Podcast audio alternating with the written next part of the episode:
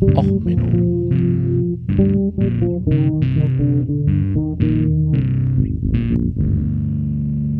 Der inkompetente Podcast über Dinge aus Militär, Technik und Computer, die so richtig in die Hose gingen. Hallo, herzlich willkommen zu Och Menno, dem Podcast für alles, was in Militärtechnik so richtig in die Hose geht. Ja, an sich der inkompetente Podcast, aber heute mal ein Bonus, wo ich ein bisschen Kompetenz habe. Ähm, die meisten von euch wissen ja, dass ich nicht an einer Akademie in Hamburg studiert habe, sondern an der Bundeswehr-Universität in München. Und ähm, da habe ich Energietechnik studiert. Und ähm, die Bundeswehr-Uni ist eine der wenigen Unis, die da zu meinem damaligen Studienzeitpunkt auch noch einen relativ großen ähm, Anteil an Kernenergievorlesungen hatte. Und ähm, witzigerweise, einer meiner Träume war es ja immer, eigentlich schiffstechnisch Offizier zu werden. Und so richtig geil wäre es gewesen, so ein Austauschprogramm auf dem Flugzeugträger. Das, das wäre, hätte so ein Ding, das wäre so meine Goldkantenverwendung bei der Bundeswehr gewesen. Ist natürlich ein bisschen anders gekommen. Ich bin dann in die IT gerutscht, weil die Bundeswehr meinte, Höchstspannung und Niederspannung, das ist ja fast dasselbe. Ähm, deswegen bin ich dann ITler geworden. Ne? Ich habe vorher dann Hochspannungsleitung berechnet. Das ist halt dasselbe wie ein, irgendwie ein Funknetzwerk berechnen und so, laut Bundeswehr. Ähm, ja, und ich hatte letzte Woche so ein paar Diskussionen auf Twitter zum Thema, ja, hier Atomkraft ist ja die einzig wahre äh, Energiequelle und ähm, es wäre jetzt ein einfaches, wieder mal so einen sarkastischen Podcast zu machen, sich über ähm, zum Beispiel die Leute, die das fordern, lustig zu machen. Ne? Ähm, zum Beispiel jetzt die CSU, die ja mit beim Ausstieg dabei war, ne? die äh, jahrelang die Regierung gestellt hat, die den Ausbau der Erneuerbaren verschleppt hat. Oder über die AfD, wo ja dann, ne, man ist gegen Schwule und Lesben, aber die Führungspersonen leben denn als Steuerflüchtige äh, mit der Lebenspartnerin äh, gleichgeschlechtlich dann in der Schweiz und sowas das ist aber selbst für unter meinem geringen Niveau ist mir das einfach zu niedrig. Nein, ich mache heute mal eine Kompetenzfolge. Wir schnappen uns jetzt alle einfach mal einen Zettel und einen Stift. Wir stellen uns vor, wir sind ein Gremium an Ingenieuren und äh, Fachexpertinnen und Experten und ähm, wir kriegen jetzt den Auftrag, wir sollen das Klima retten. Äh, wir sind da in so einer Arbeitsgruppe der UN, der Weltregierung, der Echsenmenschen, äh, was ihr auch immer glaubt. Äh, wir sind jetzt einfach so eine Arbeitsgruppe und wir sollen jetzt mal uns Atomenergie angucken. Also man hat jetzt gesagt, Atomenergie ist der der Heizbringer, das ist unsere Technologie, die Brückentechnologie.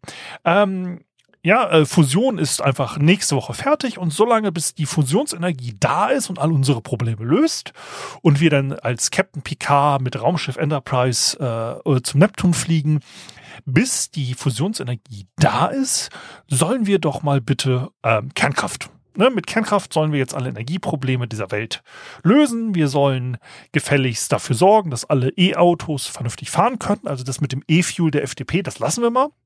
Das ist eine eigene Folge. Ähm, ja, die habe ich auch schon länger auf dem äh, Schirm. Äh, während die Diskussion letzte Woche übrigens nicht gewesen wäre, E-Fuel jetzt eigentlich das Thema gewesen. Aber hey, jetzt gibt's mal eine bestellte Folge zur Atomkraft. Ähm, also, wir sollen jetzt, ne, ähm, E-Fuels hat sich nicht durchgesetzt, wir sollen alle elektrisch fahren, wir sollen den gesamten Planeten dekarbonisieren. Das ist gar nicht so einfach. Ähm, in vielen Teilen der Welt ist zum Beispiel auch immer noch eine petroleumbetriebene Sturmlaterne die einzige Beleuchtung. Ähm, Verbrennungsmotoren sorgen dort halt teilweise auch für Strom, äh, und so. Wir sollen jetzt aber alles lösen. Wir sollen, ähm, ne, weil Atomkraft ist ja CO2-neutral, haben wir ja immer gehört dass diese Klimapropaganda ähm, für Atomkraft, in diesem Fall gegen die Verlängerung, äh, die Verkürzung der Laufzeiten, das sind oft übrigens Lobbyverbände der Kernindustrie, so wie äh, Shell jahrelang den Klimawandel zwar wusste seit den 70er Jahren, dass ihre Produkte schädlich sind, aber hey, äh, man hat ja Geld gemacht. Ne? Also, und ein abgeschriebenes Atomkraftwerk, das eigentlich äh, schon abgeschaltet sein sollte, bringt halt bar Geld. Ähm, deswegen gibt es da genug äh, Lobbygruppen, die sagen, hier Atomkraft wird uns retten. Aber jetzt, wie gesagt, wir sind jetzt die Expertinnen und Expertenkommission zum Thema Atomkraft. Äh, wir machen das jetzt so, wie so ein Ingenieur und Ingenieurin das immer machen. Wir nehmen uns halt, wie gesagt, einen Zettel und mal so grob über den Daumen gepeilt. Es geht jetzt nicht drum, ähm, wie genau, äh, wie äh, genau, ist jetzt auf ein Atomkraftwerk genau zu berechnen. Das macht jetzt keinen Sinn. Ähm, wir machen das jetzt mal Überschlagsrechnung, also Netzausbau und so bräuchte man nachher Computersimulation, um das genau zu machen, aber nur mal gucken, welche Größenordnung sind wir dann so. Also Sachstand heute, ähm, ungefähr 10 Prozent der äh, äh, weltweiten Energie kommt aus Atomkraftwerken. Das sind knapp 400, 450 Atommeiler.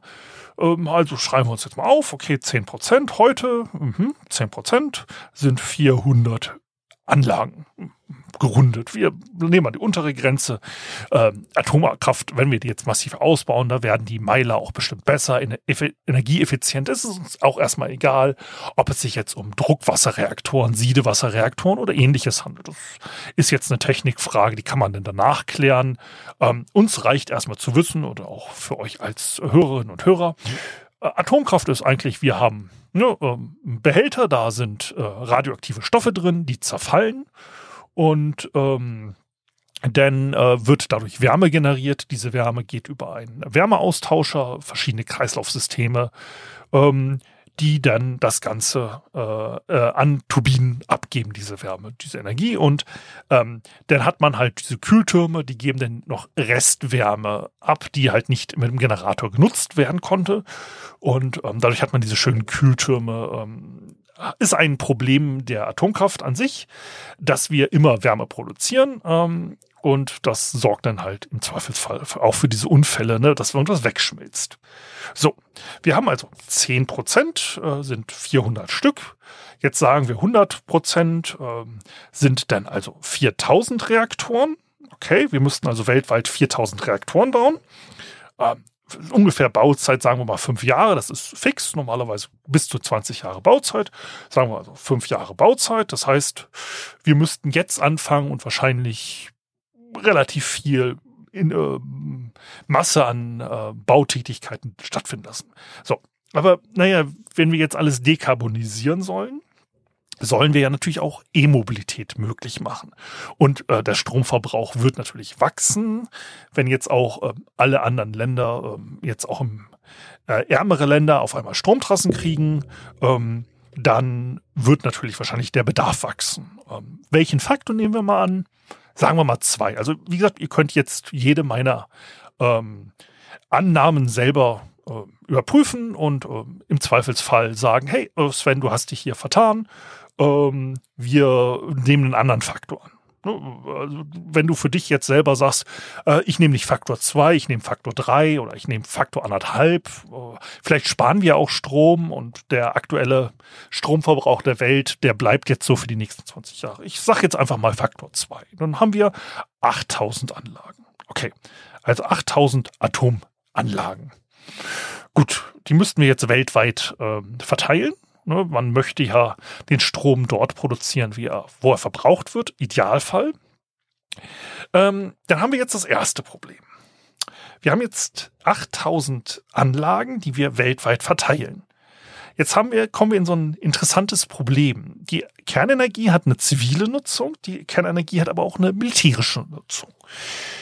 So, und es gibt sogenannte virtuelle kernwaffenfähige Staaten oder virtuelle Atommächte.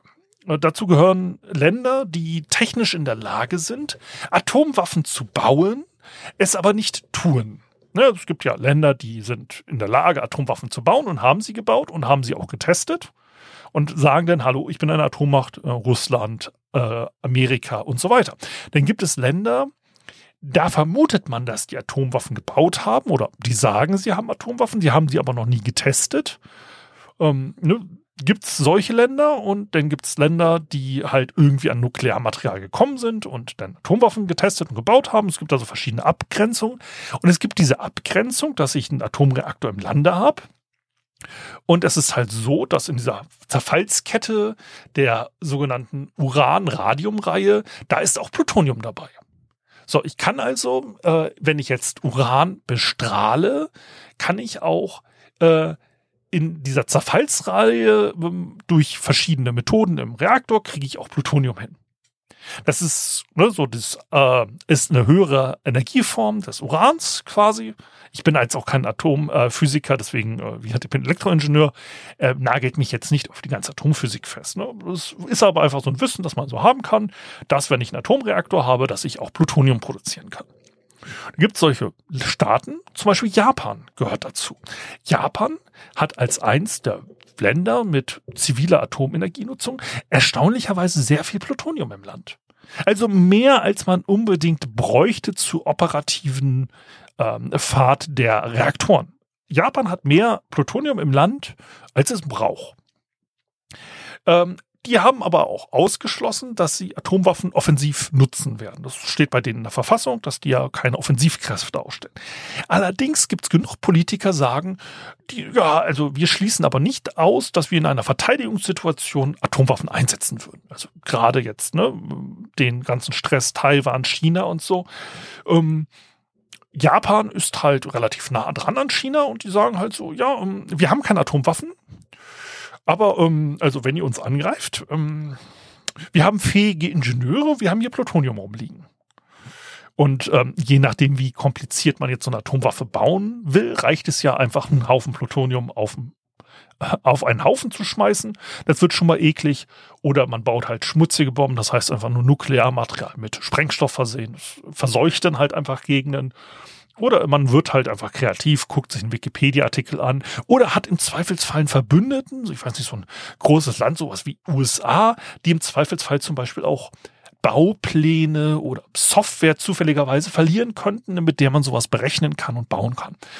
Ähm, so, das heißt, wie gesagt, Staaten mit Atomkraftwerken können relativ schnell zu Atommächten werden. Also nicht zivil, sondern auch militärisch. Jetzt haben wir 8000 Anlagen, die wir weltweit verteilen müssten. Jetzt können wir natürlich sagen, wir geben diese Anlagen nur an ähm, Staaten, die wir politisch als opportun finden. Ähm, das könnte man machen. Das wäre natürlich jetzt aber für den Weltfrieden insgesamt auch nicht gut. Ne? Wenn dann die einen haben Strom und können denn die Nachbarländer kontrollieren. Ähm, da würden wahrscheinlich einige Länder nicht mitspielen. Das heißt, wir müssten diese, ähm, jedes Land müsste mindestens wahrscheinlich ein AKW kriegen. So, ne? Die müssten für sich sagen, okay, ich möchte ein Atomkraftwerk, jedes Land kriegt eins mindestens. Wo ich jetzt ein AKW im Vatikanstaat hinstellen möchte oder in Monaco, ähm, wird ein bisschen schwierig. Ähm, aber das müsste man jetzt ausknobeln. Also schreiben wir so als Nebenbedingung auf unseren Zettel Weltfrieden. Also Weltfrieden wäre schon mal ähm, hilfreich. Ne? Also ich muss jetzt erstmal 8000 äh, AKWs bauen. Das ist der erste Notizpunkt auf unserem kleinen Schmierzettel. Der zweite wäre, ich bräuchte eigentlich Weltfrieden. Also damit äh, die AKWs für uns das Kli die Klimakatastrophe äh, die übrigens stattfindet. Also falls jetzt jemand wieder verlinkt, dass 1400 äh, Wissenschaftler gegen den Klimawandel sind. Ich habe mir die ersten zehn mal angeguckt auf Twitter. Von den ersten zehn waren irgendwie neun Lobbyisten oder sowas, die dann für Ölfirmen und so gearbeitet haben. Der zehnte war dann ein Wissenschaftler, der übrigens äh, dafür publiziert hat, dass Methan schlimmer ist als CO2. So, der sagt halt, okay, CO2-Reduktion ist gut, aber Methan müssten wir mehr reduzieren. Also der ist, der ist nicht gegen den Klimawandel, der ist nur gegen den Klimawandel, der auf CO2 basiert. Ähm, Details. Ähm, also wie gesagt, ähm, verlinkt mir sowas nicht. Äh, Klimawandel findet statt. Äh, in welcher Rate wir drauf gehen, darüber kann man sich streiten, aber ähm, lassen wir das. Also wir wollen den Klimawandel jetzt durch CO2-Reduktion durch Kernkraftwerke ähm, reduzieren. Und äh, wie gesagt, das ist unser Arbeitsauftrag als Expertinnen und Expertengruppe. So, also Weltfrieden wäre hilfreich. Ähm, dann hätten wir auch natürlich, wir könnten die ganzen Soldaten nehmen und damit diese 8000 Atomkraftwerke bauen. Jetzt haben wir das nächste Problem. Atomkraftwerke sind nicht sonderlich gut für ähm, äh, Leistungsschwankungen ausgelegt. Die lassen sich sehr langsam regeln. Ähm, ein paar Prozent nur pro Minute an Leistung, die hoch oder runter gefahren werden kann. Fahre ich sie zu schnell hoch oder runter? Gibt es Vergiftungserscheinungen? Da es gibt nämlich äh, Abfallprodukte, die halt ähm, mehr Neutronen fangen, als sie bräuchten. Äh, Xenon-Vergiftung nennt sich das, glaube ich. Oder wie hieß diese Vergiftung genau? Auf jeden Fall ist diese Vergiftung das Problem. Das ist auch ähm, bei Tschernobyl passiert. Ne, dass man da dann halt den Reaktor einmal zu schnell während so eines Tests runtergefahren hat. Dort haben sich dann Spaltprodukte produziert, die dann halt die Regelung gestört haben und dann beim Wiederanfahren ist dann auf einmal die Regelung aus dem Ruder gelaufen und der, äh, die Kernschmelze hat stattgefunden. Also ein Atomkraftwerk ist einfach nicht ein Regelkraftwerk, wie man so schön sagt. Das ist ein Grundlastkraftwerk. Äh, ähm, aber auch in Frankreich zum Beispiel müssen die regeln, äh, weil sie hauptsächlich Atomstrom haben. Solche Regelung findet halt nicht schnell statt. Aber wir haben jetzt halt das Problem, dass ähm, die Stromverbrauchskurve weltweit ähm, in verschiedenen Arten und Weisen ähm, dem Tag-Nacht-Zyklus des Menschen folgt. Ne, das heißt, man geht tagsüber zur Arbeit, verbraucht Strom. Man sieht in der Stromverbrauchskurve zum Beispiel auch so diese Fußballhalbzeiten bei WMs. Ne? Dann rennt alles zur Toilette, macht da nochmal das Licht an, macht den Kühlschrank auf, holt sich da Bier raus, macht den Kühlschrank wieder zu. Äh, Kühlschränke fahren alle an. Das heißt, man kann auch an diesen Stromverlaufskurven, äh, Verbrauchskurven äh, sehen, ähm, wie die Leute durch ihren Tag gehen. Jetzt habe ich natürlich weltweit solche Kurven je nach lokaler Kultur ein bisschen anders, äh, je nachdem, was für Industrie ich habe und so weiter. Aber ich müsste jetzt äh, diese Atomkraftwerke auch dieser Kurve nachführen. Das ist natürlich ein bisschen doof, äh, weil, wie gesagt, äh, Atomkraftwerke ein bisschen schlecht auf Regeltätigkeiten reagieren. Man müsste da jetzt schnell regelbare Atomkraftwerke bauen. Oder, was einfacher wäre, wäre der weltweite Netzausbau.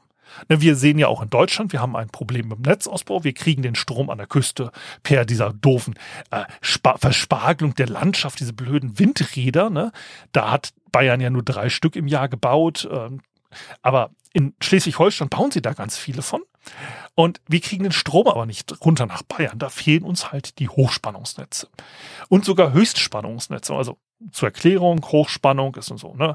110.000 Volt, 220.000 Volt, 380.000 Volt. Die kann man übrigens erkennen an der Autobahn, wenn man da die äh, Masten, äh, da kann man die Isolatoren zählen. Ähm, ein Isolator sind 110, zwei sind dann 220, drei sind die 380.000 Volt normalerweise. Es sei, es gibt Spezialisolatoren und so, aber normalerweise die Länge der Isolatoren, äh, daran kann man in Deutschland die Masten erkennen. Jetzt müssten wir wahrscheinlich noch überall weltweit Hochspannungsleitungen ziehen.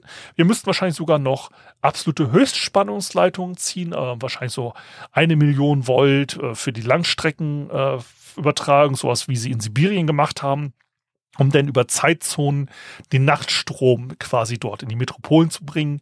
Ähm, das sowas ähnliches müsste man hier auch machen. Man müsste weltweit verkabeln. Das wird die Bayern natürlich ärgern, weil ähm, so die Verbindung Skandinavien runter nach Afrika, das wird geografisch irgendwie Baden-Württemberg-Bayern erwischen.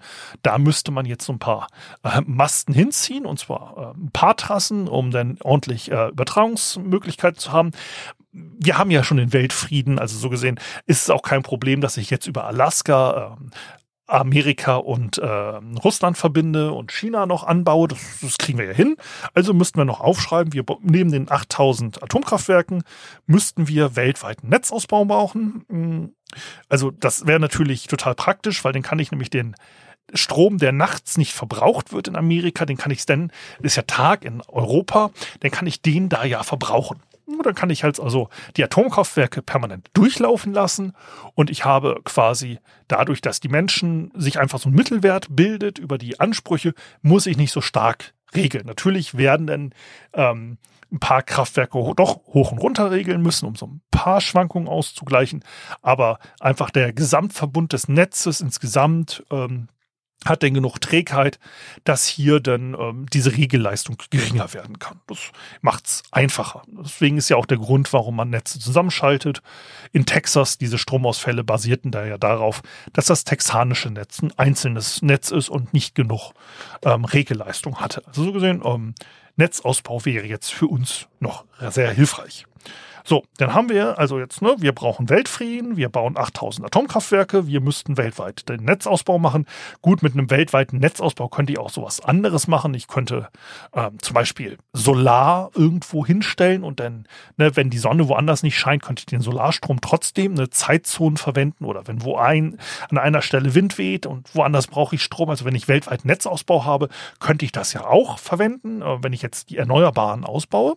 Aber wie gesagt, wir sind ja die Atomkraft Umweltkommission. Da wollen wir jetzt mal nicht auf diese nekligen erneuerbaren Energien ähm, gucken. Also die könnten natürlich bei einem weltweiten Netzausbau und Kopplung von Netzen auch da deutlich profitieren. Aber wie gesagt, wir sind ja die Atomkommission. Wir sagen einfach nur, wir brauchen Weltfrieden, 8000 Atomkraftwerke und den weltweiten Netzausbau.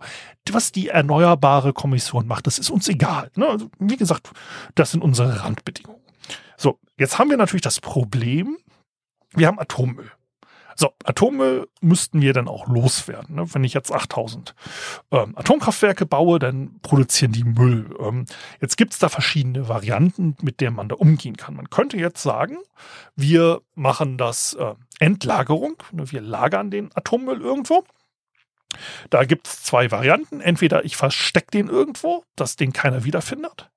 Oder ähm, das war so am Anfang auch die Überlegung, oder man hat es einfach nur ins, äh, in den Ozean geworfen, so ganz am Anfang. Um, aber ähm, wir könnten ja sagen, okay, wir nehmen eine geologische Formation und da tun wir es rein und wir hoffen, dass diese Formation ähm, haltbar genug ist. Von welchen Zeiträumen reden wir? So ungefähr eine Million Jahre. So, je nachdem, welche Spaltprodukte ich jetzt einlagere, kann das die Halbwertszeit bis zu einer äh, Million Jahre dauern. 30.000 ähm, Jahre plus auf jeden Fall. So, jetzt bräuchte ich also eine Anlage, die entweder hermetisch dicht ist für die nächsten 30.000, 100.000, eine Million Jahre wo man als Ingenieur schon anfängt, Schnappatmung zu kriegen. Also ich kann, ich sag mal, für 100 Jahre etwas bauen, ähm, was bei den richtigen Lagerbedingungen 100 Jahre ohne weiteres durchhält. Das Problem ist natürlich, so ein Atommüll hat auch durch den radioaktiven Zerfall greift das auch Materialien an. Ähm, also für eine Million Jahre zu garantieren, dass da nichts durchrostet, zerfällt oder ähnliches, außer dem radioaktiven Zerfall, wird ein bisschen schwierig. Ähm, dann bräuchte ich also eine Anlage, wo ich ähm, den Atommüll auch äh, wieder rausholen kann, um ihn neu zu verpacken oder irgendwie sowas. Also eine rückholfähige äh, Lagerstätte. Oder ich kann ein anderes Konzept, was es auch gibt, das haben die USA überlegt, ähm, dass man einfach irgendwo in der Wüste so ein Beton, Pyramide oder ähnliches hinsetzt ähm, dick genug, dass man halt die Strahlung abfängt, aber halt einfach in der Gegend, weil so Gebirge sind halt tektonisch aktiv. Das, ne, wenn ich das irgendwo in so ein Felsmassiv reinbohre, dann bewegt sich halt in geologischen Zeiträumen, und über die sprechen wir jetzt ja gerade, so eine Million Jahre, da bewegt sich halt was. Und wenn ich da jetzt einen Stollen bohre, um Atommüll rein und rauszuholen, dann verschiebt der sich vielleicht. Und dann gibt es mal ein Erdbeben und ist dieser Stollen kaputt. So, deswegen gibt es die Überlegung, eine Wüste ist tektonisch nicht sonderlich aktiv. So, wenn ich die richtige Wüste nehme, habe ich da auch nicht sonderlich viel Wetter. Ne, es gibt hin und wieder mal einen Sturm, aber es geht keine Tornados durch. Ähm, also ich kann jetzt also einfach unten einen Betonklotz hinstellen und wenn der groß genug ist, dann muss ich mir auch keine Gedanken über Wanderdünen oder so machen. So, und diesen Betonklotz kann ich nutzen, dann kann ich den Atommüll reinmachen. Gut, ähm, das würde funktionieren. Jetzt habe ich natürlich das Problem, ich muss jetzt den nachfolgenden Generationen auch mitgeben, um was es sich dabei handelt. Ne, das ist ja, wäre, also Endlagerung ist erstmal ein Problem. Ähm, wir machen jetzt aber, wie gesagt, wir gehen jetzt einfach mal auf diese ähm, Version, wir machen einfach in der Wüste einen Klotzen. Das ist einfach leichter, als einen Geologen zu finden, der einem sagt, wie verhält sich das äh, Gebirge in der nächsten Million Jahre. Die kriegen da Schnappatmung. Das hat man in Gorleben versucht und so weiter. Das funktioniert nicht so wirklich gut. Also wir machen jetzt mal, machen es uns einfach, wir machen diese Open-Air-Lagerung. Ähm, so, da suchen wir uns ein unbewohntes Stück Land. Ein bisschen schwer zu finden heutzutage. Es gibt immer Länder, die sind bewohnt, aber man nimmt halt Wüste Nevada oder irgendwie sowas, ne? Ähm, und sagt, er ist für das Beste der Welt oder in Sibirien, obwohl Sibirien, da taute der Boden auf. Wir nehmen lieber eine trockene Wüste und nicht eine ähm, Eiswüste. Wir nehmen halt was Heißes. Und da bauen wir halt so einen Klotz hin. Und jetzt müssen wir uns überlegen, für die nächste Million Jahre sollten man da so eine IKEA-Bedienungsanleitung draufschreiben. Ne? Weil sonst ist das Problem, man baut ein großes Monument irgendwo hin, kommt in der Zukunft irgendein Wissenschaftler und denkt sich, hey, da hat äh, unsere Vorgängerzivilisation da was hingebaut, das gucke ich mir mal näher an. Das sieht aus wie eine Pyramide. Zack, haben wir den Fluch der Pharaonen. Wir haben eine Pyramide, die macht Leute krank und tot. Das wollen wir nicht. Also müssen wir uns da irgendwas ähm, ausdenken, so eine universelle Warnung oder so. Wir reden jetzt davon, dass wir 30.000 oder 100.000 Jahre ähm, ja irgendwie überbrücken müssen. Ähm, ja, also die ältesten Höhlenmalereien der Welt sind ungefähr 73.000 Jahre alt. Das sind abstrakte Ritzungen und Malereien. Ähm, das ist jetzt noch nicht ganz diese Zeit, die wir überbrücken wollen. Also wir müssten uns jetzt erstmal noch hinsetzen. Wir nehmen unser Notizzettel und schreiben auf universelle Warnungssprache. wir müssen uns da irgendwas ausdenken, äh, die dafür sorgt, dass die Leute wegbleiben. Ja, also, dass die nicht hingehen und sagen, oh, da hat einer Totenschädel aufgemalt. Da, der, da ist ja bestimmt ein Grab oder so, ne? Irgendwie sowas. Also, wir müssen uns da was überlegen, dass Leute, die nicht unser technisches Niveau haben in der Zukunft, vielleicht sind sie weiter, vielleicht sind sie nicht weiter, man weiß es ja nicht. Man muss da sich irgendwas jetzt ausdenken. Da bräuchten wir wahrscheinlich eine Unterkommission, die sich irgendwas ausdenkt, was für die nächste eine Million Jahre klar genug ist, dass die Leute dort nicht reingehen. Was aber auch als Warnung eine Million Jahre durchhält. Also neben dem Problem, dass wir jetzt eine Endlagerung noch bauen müssen, die eine Million Jahre hält, müssen wir da noch so eine IKEA-Anleitung dazu bauen, die dann eine Million Jahre durchhält. Okay, das ist auch eine ähm, Herausforderung. So, denn wie viel ähm, Atompotenzial haben wir denn eigentlich noch? Ja, da habe ich jetzt mal eine äh, von techforthefuture.de. Das ist ein von Florian Blüm, die Webseite, der ist absolut pro Uran. Der ist pro Atomkraft. Also mir soll jetzt keiner nachsagen, ich suche jetzt hier mir nur Quellen raus, die äh, schlecht gerechnet sind von der blöden grünen Umweltlobby oder so. Nee, wir nehmen jetzt mal eine Pro-Uran-Seite. So, er sagt, ähm, sehr häufiges Material, aber endlich eine endliche Ressource. Bei der Verfünffachung der AKWs, schreibt er, haben wir noch 125 Jahre Uranreichweite. Da müssen wir natürlich jetzt alle Uranvorkommen, die wir so gefunden haben, aufbuddeln. Das ist nicht unbedingt sonderlich gut für die Umwelt, aber wir machen es ja für die Umwelt. Deswegen buddeln wir dann halt überall die Länder um. Also wir holen überall alles Uran zusammen, das wir ähm, brauchen. So, wir haben jetzt aber allerdings keine Verfünffachung. Das wäre ja nur 50 Prozent. Verfünffachung der aktuellen Uranverbräuche 125 Jahre. Wir haben eine Verzwanzigfachung. Das heißt, wir haben hier einen Faktor 4.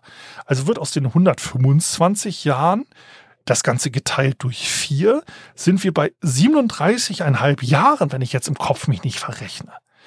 Das ist natürlich doof.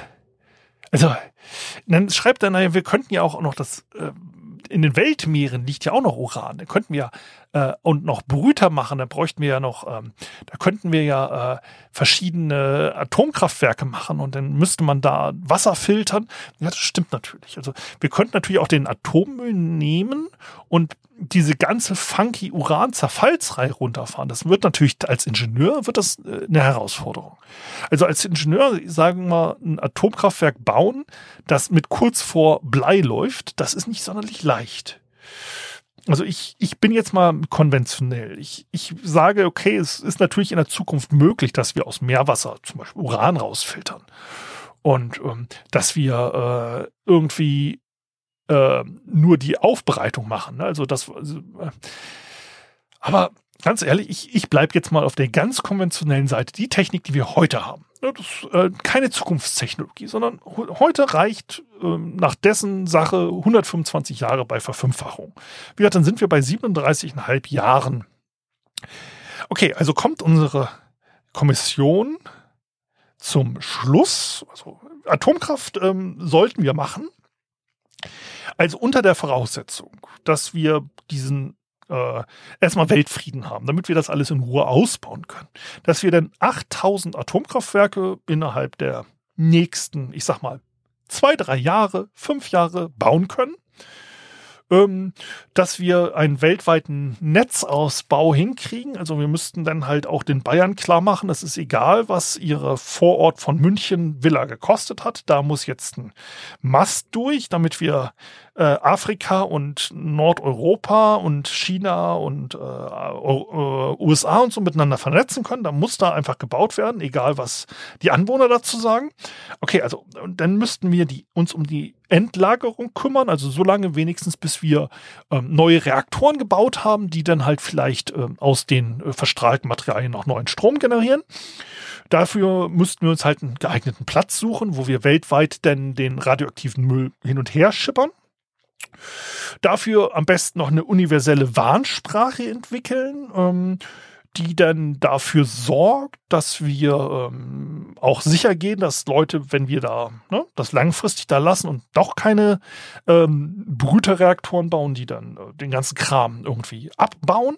Also wenn wir das alles gemacht haben, und dann noch eine universelle Warnsprache, wie gesagt. Dann haben wir Energie und haben die Welt CO2-neutral gemacht, dekarbonisiert. Wir haben also wirklich überall eine Stromleitung hingezogen in das entfernteste Dorf, wo bis jetzt äh, Stromgenerator, äh, so ein Diesel gejockelt hat. Dann haben wir für 40 Jahre Ruhe. Also wir haben die Welt einmal auf links gekrempelt und haben dann für 40 Jahre Ruhe. Also Ruhe ist natürlich relativ. Also das muss man jetzt natürlich auch nochmal dazu sagen. Wir haben bei 400 Atomkraftmeilern, die wir so weltweit ungefähr haben, haben wir Fukushima, Hiroshima gehabt, äh, nicht Fuku, äh, Hiroshima, Entschuldigung, äh, Tschernobyl und Fukushima gehabt und äh, Long äh, Three Mile Island und so. Es gab ja noch ein paar andere kleinere Störfälle. Äh, wir haben jetzt aber den Aus, also 20 mal so viele AKWs. Das heißt, es könnte hin und wieder auch nochmal zu Störfällen kommen. Ähm, das ist natürlich auch doof. Aber gut, das ignorieren wir jetzt mal. Also wir haben, wie gesagt, wenn wir den Weltfrieden haben, 8000 Atomkraftwerke sofort bauen, den Netzausbau weltweit hinkriegen, uns um eine rückholfähige Endlagerung kümmern, dass da unfallfrei das Zeug hinkriegen, mit einer universellen Warnsprache, haben wir für 40 Jahre Ruhe. Also jetzt mit richtig Arschbacken zusammenkneifen, die ganze Welt strengt sich an. Also das ist doch, das ist doch gut. Also damit kriegen wir jetzt die Atomkraft, die wird uns retten.